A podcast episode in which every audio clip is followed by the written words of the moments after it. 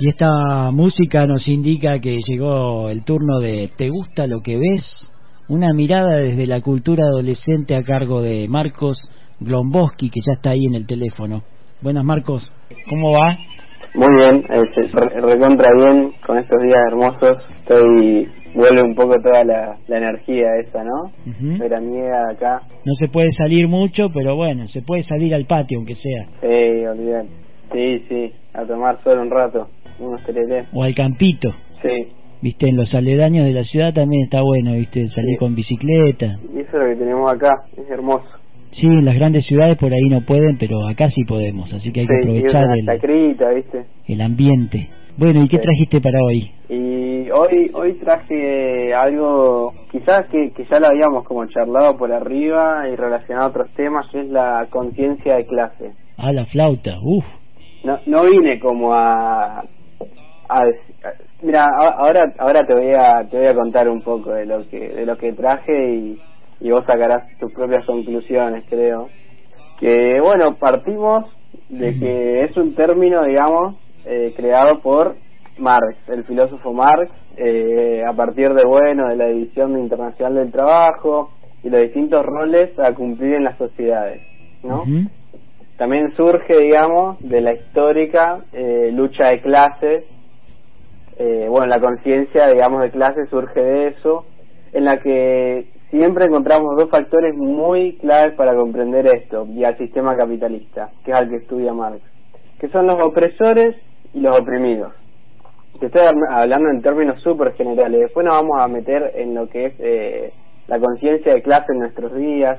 Y bueno, Aquí también se, se, imparte, digamos, la cuestión económica. Cada sector social se preocupa por, eh, digamos, por sus cosas, por distintas cosas. Entonces, eh, analizando, digamos, al sistema este, al sistema capitalista en el que estamos nosotros encuadrados, encontramos dos clases. Primeramente encontramos dos clases definidas eh, por el lugar que ocupan en la producción en el sistema de producción. En algunos países más definidas que en otras, ¿no? En algunos países, por ejemplo, en la potencia mundial de Estados Unidos, hiper, o acá también, hiper marcadas. Eh, y bueno, y estas son la, la burguesía y el proletariado, digamos, los dueños de medios de producción y los obreros. Eh, bueno, eh, el dueño de los medios de producción es dueño no solo de los medios, sino también de, llamémosle entre comillas, la libertad del obrero, que seríamos eh, nosotros, digamos, llamémosle en este momento. Y el obrero es que es dueño de que de su de su cuerpo, digamos, de su mente, de su de la labor que pueda producir, que pueda vender. Pero no de los medios, claro. Pero no de los medios, muy lejos. Hace poco vi un video muy muy bueno producido por españoles y se lo compartí en familia, me olvidé de compartírtelo, Marce, y por ahí tirarlo al Facebook, que estaba muy bueno, ahora lo vamos a subir, que decía, si le preguntaras a tus familiares, amigos o conocidos, que a qué clase social pertenecen, seguro, seguro te contestarían lo mismo que contestarías vos. A mí me encantó eso. Es tan así, tan explícito. Hay una, llamémosle, eh, una falta total total, eh, o muy grande, llamémosle, porque yo sé que, que siempre existe gente muy adecuada, ¿no? A cada término y muy comprensiva. Hay una falta total de conciencia de clase, que no es que fue generada claramente no por lo, no por la clase obrera, sino por la clase dominante, llamémosle la burguesía. Sí. En algún en algún ningún, o sea, en ningún momento de mi vida alguien me habló de eso que sucedía, digamos ni nos mostró de verdad cómo era el sistema, ni cómo vivían los de arriba, ni cómo vivían los de abajo. Los intereses de la clase alta, eh, digamos, hacen que estos términos se confundan y que cada vez sea más grande la confusión y el norte cada vez está más lejos si el empeño de los medios hegemónicos es siempre cruzar los sentidos. Claro, como que les conviene que la gente no sepa mucho. Y no, aunque sea, mira, si necesitas un salario para poder vivir o alimentarte, perteneces a la clase obrera, a los trabajadores. No hay ninguna excepción. Y las personas que son exitosas y, y, pueden viajar y pueden conocer y pueden comprarse, siguen, si necesitan ese salario para poder vivir, son de la clase trabajadora. Ahí no hay ninguna excepción, eh, e, está muy marcada, hay una, eh, digamos, cuando no sos dueño de los medios de producción, claramente sos un trabajador y no es nada efectivo. La mayoría de los humanos somos, llamémosle, la clase trabajadora, el porcentaje es muy chiquito de la clase que no es trabajadora.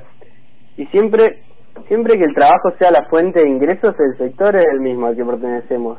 La mayoría aunque, esté la clase media, viste que dice la clase media es no es otra cosa que la clase del proletariado que decide de pronto o tiene la posibilidad de trabajar muchísimas horas en el día para poder tener un poco más de lo que tendría con un solo laburo, ¿no? Claro, exacto. Y por eso, y ahí se confunde porque te voy a, mira, ahí te voy a impartir un, un punto de vista que es que no, la clase media, eh, te, la, te la voy a resumir en cortas palabras, la clase media es la que puede permitirse vivir sin trabajar si es lo que quiere, si es lo que decide. Es decir, los que viven de inmuebles, inversiones o lo que sea, rentas, eh, mm. sin, sin, sin gran necesidad de un salario mensual derivado de su trabajo. Esa es la clase media. Quienes pueden decir, bueno, ¿sabes qué? Hoy no laburo porque porque bueno, estoy cansado, no voy, no voy, mejor no voy a la oficina, no llamo, ¿me entendés? Y de ahí capaz el, el auge de, de tanto negocio inmobiliario, ¿no? También en estos Claro, también, porque lo mismo que sucedió es que con la globalización de todo, ahí te voy a, te voy a marcar un buen punto, que la globalización de todo no solo hizo que la clase trabajadora se sienta clase media, como que se aliene, sino que también hizo que, que conozca nuevos métodos para, para llegar a esto, ¿no? A llegar a, a las inversiones y qué sé yo. Eh, sucede algo muy interesante, que es que, que es que, bueno, ahora, ahora ya sabemos que, aun por más que trabajes muchísimo y te vaya recontra bien, si tu, si tu fuente de ingresos es el, es el trabajo, es clase trabajadora. Pero, pero después encontramos algo que, que ni hablar, digamos, de la clase alta porque no me parece relevante, pero a mí lo que me parecía relevante era mostrar cómo eh, todo, digamos, está está tan tan tan diseñado para que nosotros sentamos distintas cosas. ¿Qué hizo la globalización? Los celulares, las computadoras. Hicieron que los objetos nos hagan sentirnos, sentirnos representados con un modelo de vida al que no pertenecemos.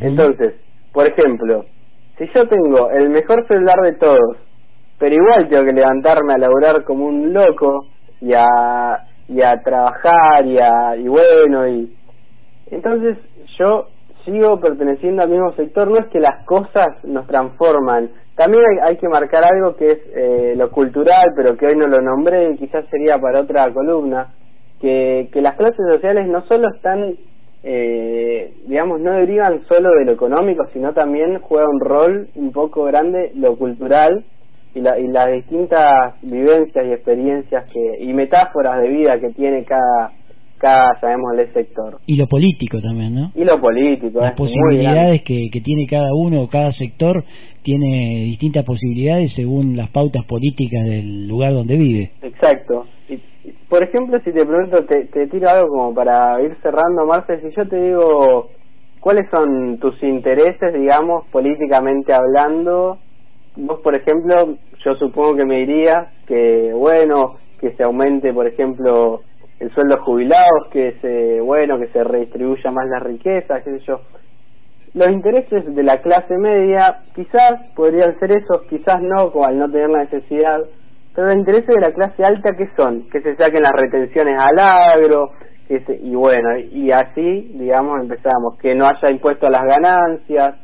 Pero digamos que esas, esas necesidades eh, de la clase alta están en otro nivel, ¿no? Claro, que, que poco tiene que ver con el nivel básico de, de resistencia, de supervivencia, digamos. Exacto, claro. Ahí se imparte eh, esto de las preocupaciones. Entonces, entonces es, es muy difícil luchar contra una ola que siempre te la, te la patean de arriba y, y te la empujan y además te, te cruzan todos los sentidos es, es, muy, es muy raro es muy raro ver como mismo sector de, de, personas trabajadoras, luchadoras, viste, eh, quizás los jóvenes suelen tornarse a la, discriminación, confundiendo confundiendo mucho de, dónde están parados y, y dónde estamos y, y, quiénes somos como país, como nación y que todos en realidad queremos que todo esté mejor. Pero si luchamos por, por las preocupaciones de otros, nunca vamos a estar mejor. Si la lucha es por, el, es por la preocupación de los de arriba, nunca vamos a estar mejor. Hay que empezar a analizar esos términos y a, y a ver quién nos da el mensaje. Pues nosotros somos los receptores, pero el emisor nunca sabe quién es. Exacto conciencia, ¿no? La, la, la, capacidad de tener conciencia del sector al, al, que uno pertenece. ¿Pues estuviste leyendo algo en particular o simplemente Marx? Sí, no, no, Marx eh, lo he leído, pero ahora estoy leyendo uno que se llama La Voluntad, de Eduardo Anguita y Martín Caparrós, que, que habla de los movimientos revolucionarios de, del 1966 eh, con el golpe a Ilia eh, hasta el 1973. Bien, ahí está, dos periodistas argentinos, Eduardo Anguita, Martín Caparrós, y el nombre me dijiste para que... La voluntad. Ahí anoten, la gente interesada. Y, y, llamó Ricardo hace un ratito antes de que vos empezaras, estaba muy interesado en escuchar, estaba preguntando si venía la columna de los miércoles. Más vale. Así que bueno, tenés oyentes ahí. Sí, un abrazo a Ricardo y bueno, a los que estén escuchando, y, y supongo que, que sí, que se hace bastante el aguante, ¿no? A mí, a mí me encanta, me encanta más que nada que por ahí llegue el mensaje y que, y que bueno, y que les guste.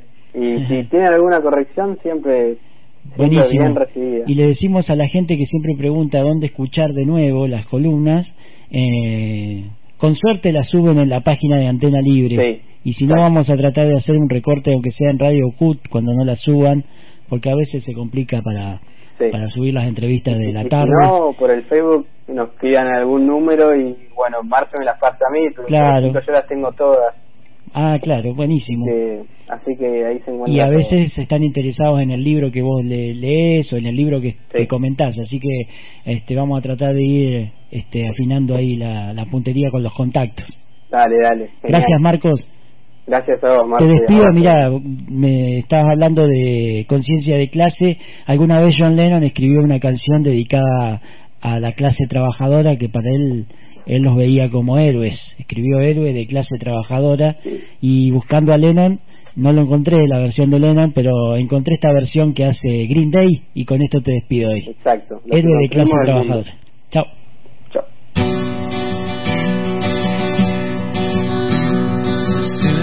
You're born, they make you feel small. By giving you no time instead of it all. Till the pain is so big you feel nothing at all. A working class hero is something to be working class hero is something to be. They hurt you at home and they hit you at school. They hate if you're clever and despise the fool. Until you're so fucking crazy you can't follow their rules.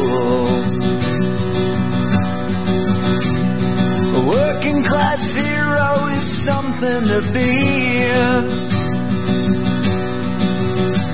A working class hero is something to be. When they tortured and scared you for 20 odd years. Then they expect you to pick a career. When you can't really function, you're so full of fear.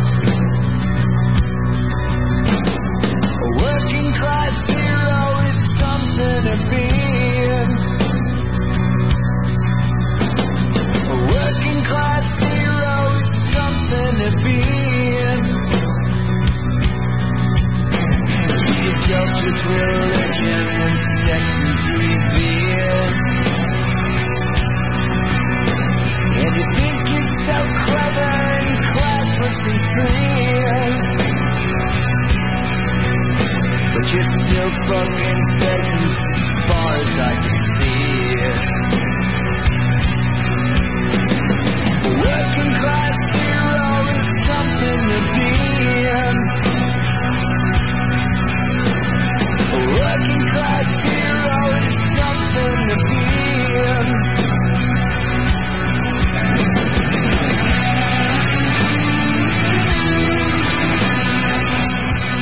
Green Day suena en la tarde de Antena Libre con Héroe de clase trabajadora de John Lennon.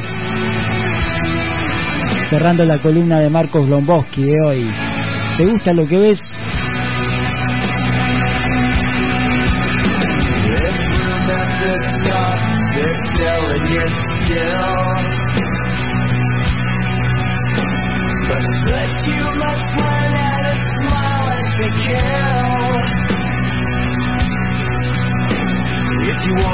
Wanna like all the folks on the hill.